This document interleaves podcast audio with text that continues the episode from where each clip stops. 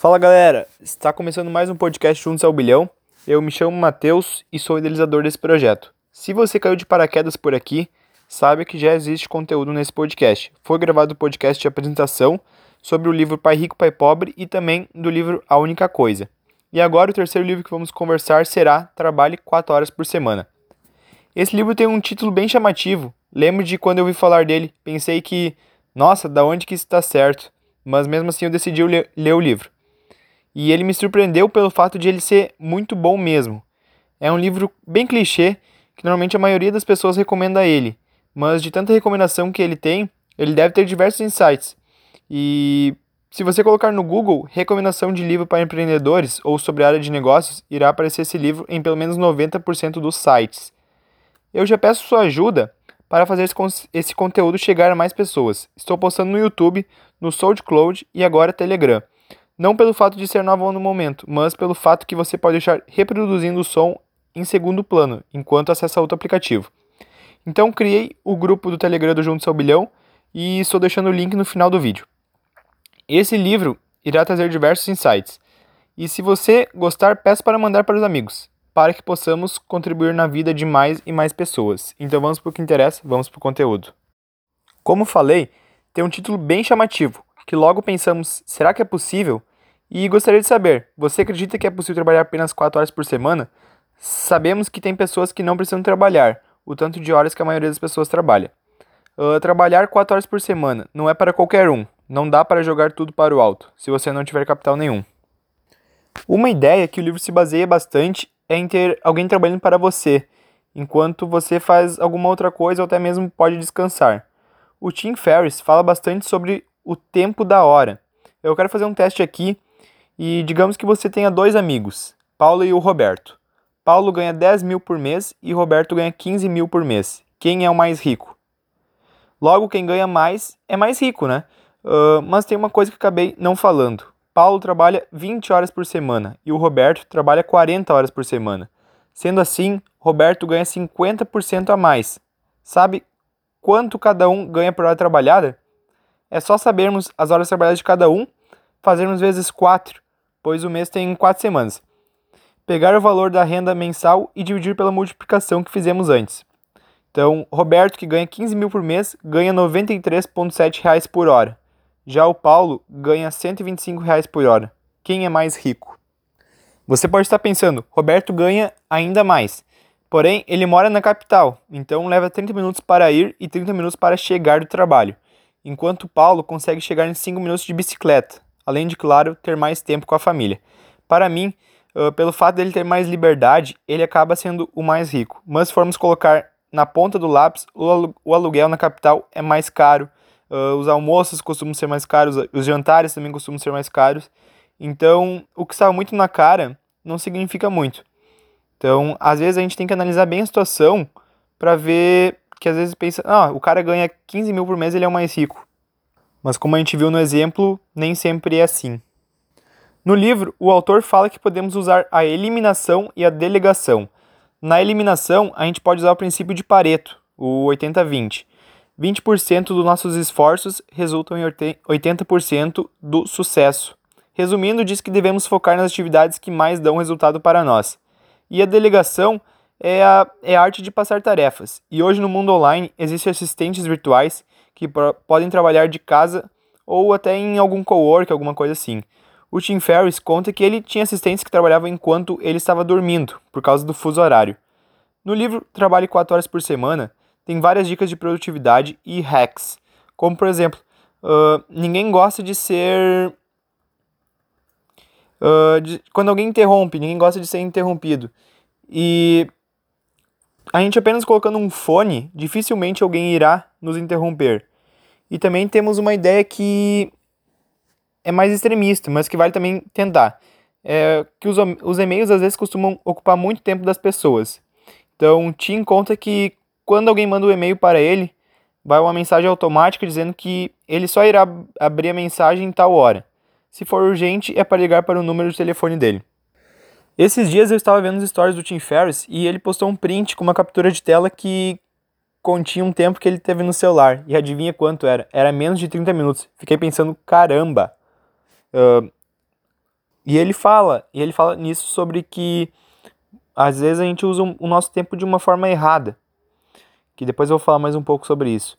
No nome do livro tem a frase viva de onde quiser. E então eu penso, e não por que trabalhar então? Uh, o livro já tem mais de uma década da primeira edição, que foi em 2007, e poucas pessoas sabiam que dá para ganhar dinheiro com a internet nesse tempo. Muitos achavam que apenas dava usar para entretenimento. Hoje é fácil dizer que dá para ganhar dinheiro com a internet, mas em 2007 Tim era um explorador desse mundo digital. E se formos pensar agora, graças à internet, podemos trocar essa ideia sobre o livro e também aprender junto. Uma coisa que eu achei bem interessante no livro foi sobre os riscos, em que devemos definir o nosso pesadelo, que é o que de pior pode acontecer se fizermos o que estamos cogitando fazer. Será que seria o fim da nossa vida? E também que medidas podemos tomar para consertarmos os estragos das coisas que podem dar errado. Se você fosse demitido do seu emprego hoje, o que faria para manter as coisas financeiramente sob controle? Imagine esse cenário. Se você sair de seu emprego para testar outras opções, como poderia retomar sua carreira se tivesse que retomar? O que mais tememos normalmente é aquilo que mais precisamos fazer. Uh, essa frase, ela tem muita verdade por trás disso. Vou até repetir. O que mais tememos normalmente é aquilo que mais precisamos fazer. Então a dica do autor é: decida fazer todos os dias algo que você tem medo. Adquire esse hábito. E a última pergunta sobre os riscos é o que você está esperando. Se não consegue responder essa pergunta sem evocar o conceito previamente rejeitado de time, a resposta é simples: você está com medo. Exatamente como o resto do mundo. Avalie o custo da inação, compreenda a improbabilidade e a possibilidade de se consertar os passos em falso e desenvolva o hábito mais importante daqueles que se destacam e gostam de extrair o melhor da vida: a ação. Muitas pessoas sonham poder viajar e conhecer o mundo ou ter mais tempo com a família ah, ou com os filhos, mas nunca mexem as varetas para conseguirem realizar. No livro, o Tim Ferriss recomenda trabalhar remotamente. Já digo de antemão que isso não funciona para todo mundo. Uh, uma verdade que vi no livro é o que não importa a quantidade de horas que você trabalha, se você não fazer a coisa certa, com as ferramentas certas.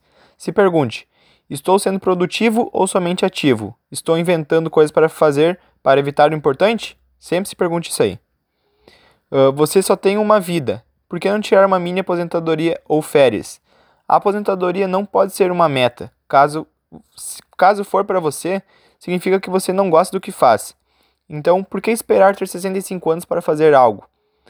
Para obter mais tempo, você pode parar de assistir TV. E você pode estar pensando, como é que eu vou saber das novidades? É só você perguntar para os seus amigos. Bah, o que aconteceu de, de novidades nos últimos tempos? Eu não estou assistindo TV. Pode ter certeza que se acontecer alguma coisa importante, eles vão te falar.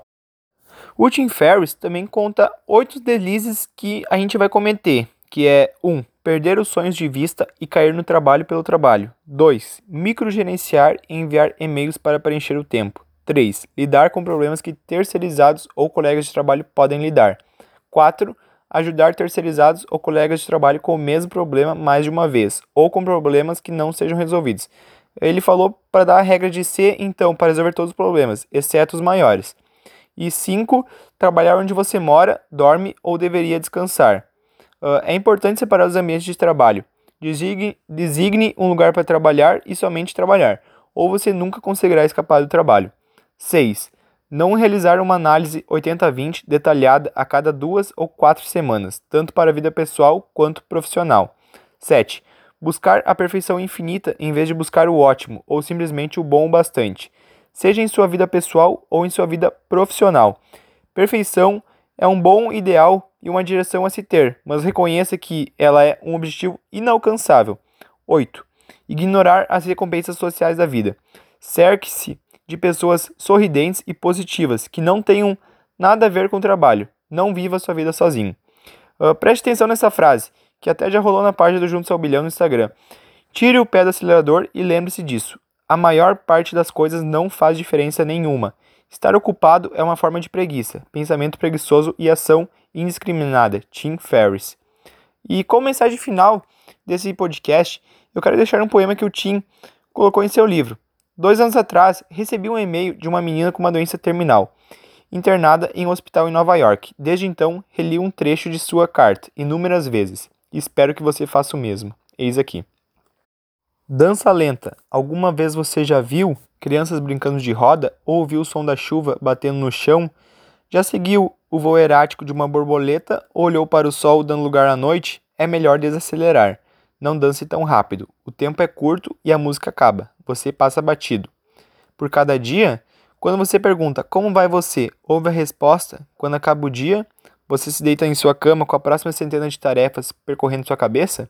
É melhor desacelerar. Não dance tão rápido. O tempo é curto e a música acaba. Alguma vez disse a seu filho: Pode ser amanhã? E na sua pressa percebeu a tristeza em seu rosto?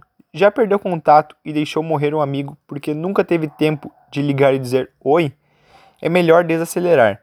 Não dance tão rápido. O tempo é curto e a música acaba. Quando você corre para chegar a algum lugar, perde metade da graça em chegar lá. Quando se preocupa e atropela seu dia, é como um presente que vai para o lixo sem ser aberto.